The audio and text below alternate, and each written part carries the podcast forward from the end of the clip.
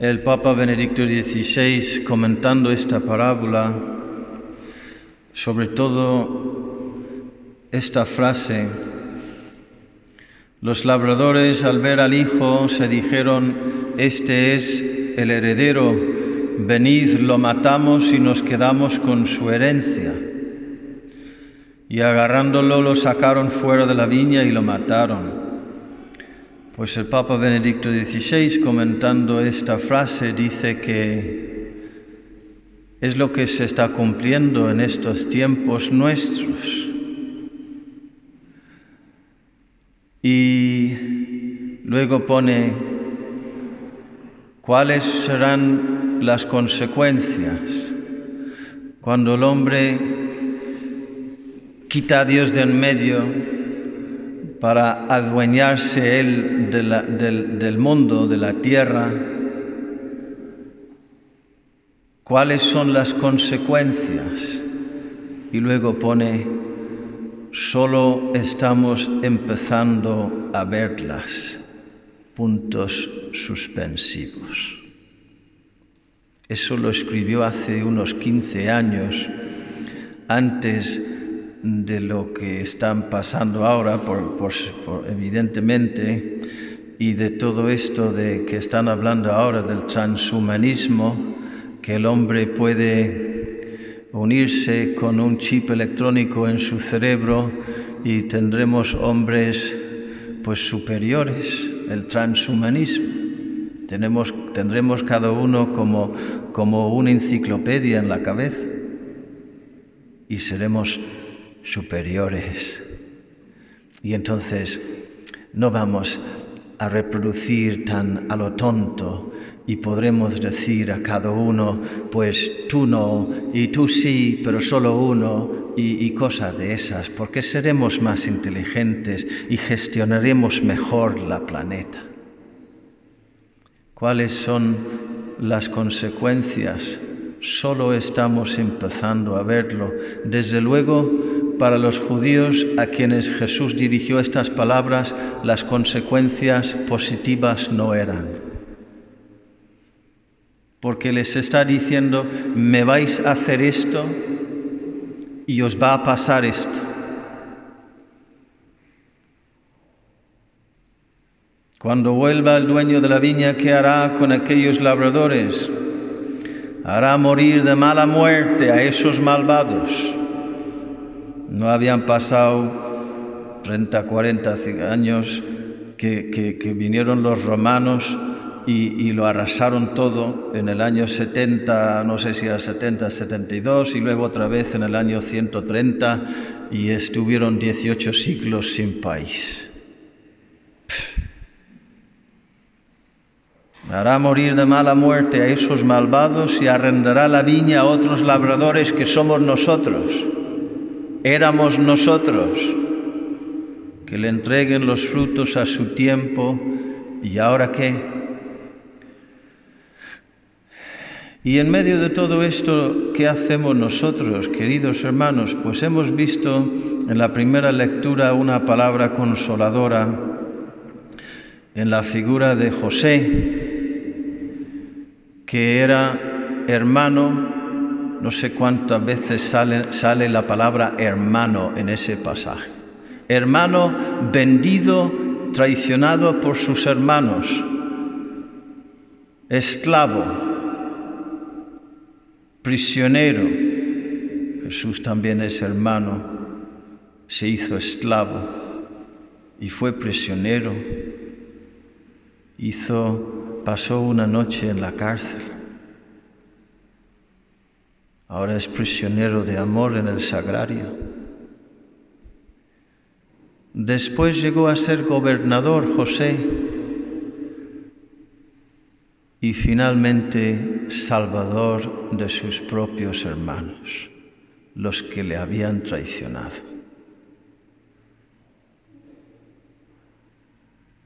La piedra que desecharon los arquitectos es ahora la piedra angular. Conmueve cómo revela Jesús en esta parábola eh, la intención del corazón del Padre al enviar su Hijo, porque dice, hombre, por lo menos a mi Hijo le respetarán, digo yo, a mi Hijo le respetarán. Pues nada más, queridos hermanos, ahí es donde tenemos la respuesta. Esta es la intención y el deseo del corazón de Dios Padre. Y a cada uno de nosotros, hoy ahora en la celebración de la Eucaristía y cuando nos acercamos para comulgar, nuestro Padre Dios nos dirá a cada uno, tú al menos respetarás a mi Hijo. Y cada uno pues que responda según el Espíritu Santo le inspire. Que así sea. En la lectura breve de las vísperas acabamos de oír las palabras someteos, humillaos. Son palabras que no, que no están muy de moda sumisión, sometimiento. Me someto. Tampoco humillarse. No son palabras que están de moda, todo lo contrario. Ahora es afírmate, eh, eh, ser rebelde,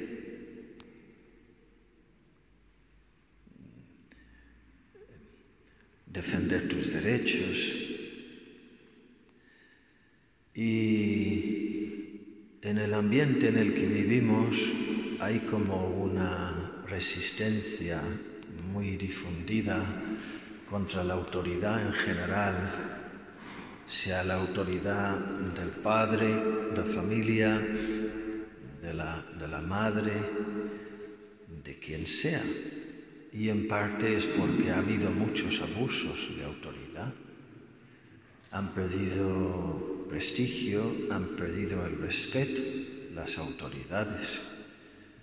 Pero también es porque la carne, eh, el hombre en cuanto ser caído, inclinado al orgullo, a la independencia, a que se haga mi voluntad, pues siempre tiene esa tendencia a, rechazar la autoridad y la última autoridad, el autor de toda autoridad es Dios. Y a ese mismo Dios, el autor de todo y por tanto la autoridad máxima, le vemos en Jesucristo sometiéndose, humillándose, obedeciendo.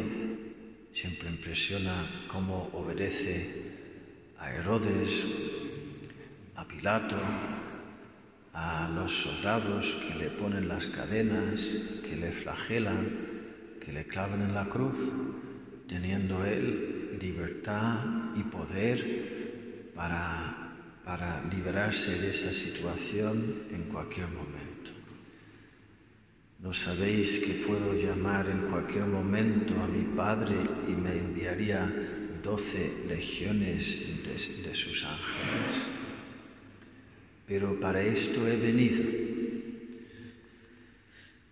En otras ocasiones os he hablado de San Isaac Jogues, el misionero jesuita entre los hurones y los iroqueses, y como un jefe de los iroqueses que le tenían como esclavo, le dijo una vez Ondesong. Fue el nombre que tenían para él, el mote, porque en su idioma Ondesong significa ave rapaz. Y él tenía la cara que se, asemejaba a un halcón, una, cosa curiosa. Y le llamaban eso y este, el jefe le dijo, Ondesong, cuando te mandamos fregar los platos obedeces como un niño, pero cuando te pones a hablar de tu Dios, hablas con un atrevimiento que un día te costará la vida, como un león, un, un corderito a la hora de obedecer y un león a la hora de defender los derechos de Dios. Precisamente cuando obedecemos en lo sencillo, en lo justo de cada día, es cuando se nos purifica el corazón para que a la hora de defender y proclamar las verdades y los derechos de Dios, lo hagamos pues con un corazón limpio y puro, con, con fuerza y a la misma vez con mansedumbre. Pues, pues, como nos ha dicho Santiago en la lectura breve, acercaos a Dios obedeciéndole y Dios se acercará a vosotros y actuará en nosotros y a través de nosotros. Que así sea.